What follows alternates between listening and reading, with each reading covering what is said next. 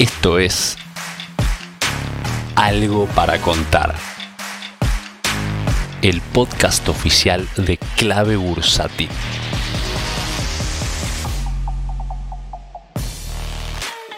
Hola, ¿qué tal? Muy bienvenidos a este nuevo podcast. En el día de hoy les habla Maru Cape y vamos a estar conversando sobre las elecciones del domingo. Creo que siempre nos hacemos todos la misma pregunta. ¿Qué hacemos? ¿Vamos comprados o no hacia el domingo? Y siempre mi respuesta es, bueno, depende qué tipo de inversor seas, si sos de corto plazo o de largo plazo. Creo que de corto plazo siempre es preferible evitar cualquier tipo de evento binario. Es preferible no participar de ese juego o en el caso de querer eh, participar, bueno, que sea con una porción muy pequeña de capital y en realidad idealmente debería ser con opciones. Ahora, distinto es un mediano placista. Bueno, uno va comprando con otro tipo de, eh, bueno, justamente de horizonte y entendiendo que cuando compró hace un tiempo atrás, este tipo de eventos se los iba a estar encontrando en el camino. Entonces, nada en sí cambia la decisión que previamente fue tomada. Por lo tanto, ¿qué puedo decir? Y que ya la suerte está echada, ya no hay mucho para hacer en este momento, o sea, cualquier decisión que uno debería haber tomado en relación al evento del domingo ya debería haber ocurrido, ya creo que ahora no es momento en sí.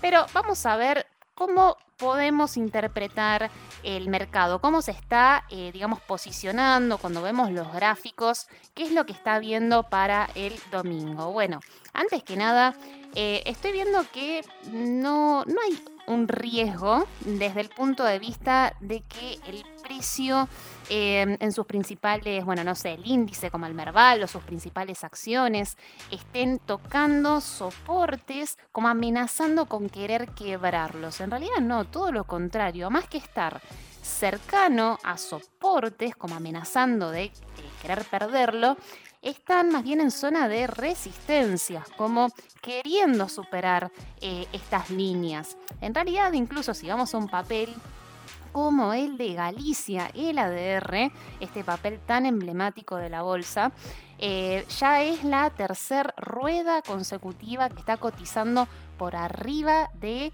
em, la resistencia de un canal que viene de octubre del año pasado, que fue este canal que eh, había sido quebrado en las elecciones anteriores, que después se volvió a esconder. Bueno, hoy estamos a precios similares a eh, lo que fue la euforia post elecciones. Bueno, sin embargo, yo no veo eh, ánimos inversores de, eh, de, fiesta, de euforia. O sea, los precios es como que nos está diciendo algo, ¿sí? Porque está arriba de una resistencia, pero los ánimos pareciera que están diciendo otra cosa. La gente está como con ánimos muy cautelosos y, por supuesto, también eh, creo que en realidad los ojos de los inversores están más bien puestos en el dólar. Porque, claro, un alza muy fuerte del dólar eh, impacta negativamente a la bolsa. Eh, cualquier movimiento brusco y de mucha velocidad eh, puede hacer caer el Merval. Pero estamos viendo ya em, una semana y media más o menos con un precio de cotización que se está manteniendo bastante estable, alrededor de 210, 215 eh, lo que es el dólar contado con liquidación, por lo menos en, este momento que lo estoy viendo eh, calculado con Galicia.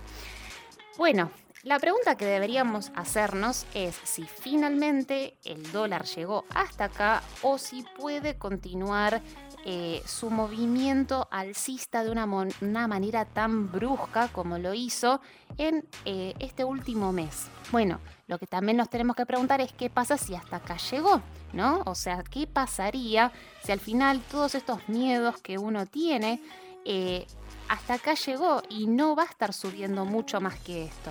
Bueno, en ese caso, entonces no perdamos los ojos en las acciones argentinas porque si el dólar finalmente se calma, las acciones argentinas van a tener aire para que puedan levantar. Por supuesto, el dólar siempre es alcista, esto siempre lo repito, de largo plazo el dólar siempre va, a ser alcista.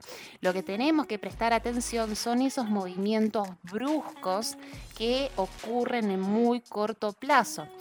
E incluso también tenemos que em, siempre tomar noción en relación a la inflación, porque por más de que esté cotizando un dólar a 215, que es un valor máximo en términos reales, en realidad el máximo sigue siendo los 180 de octubre del año pasado. Si le aplicamos la inflación a muy grandes rasgos, eso nos estaría dando como una cotización de 270, o sea, estamos muy lejos de eso, porque claro, tenemos una inflación del 50%.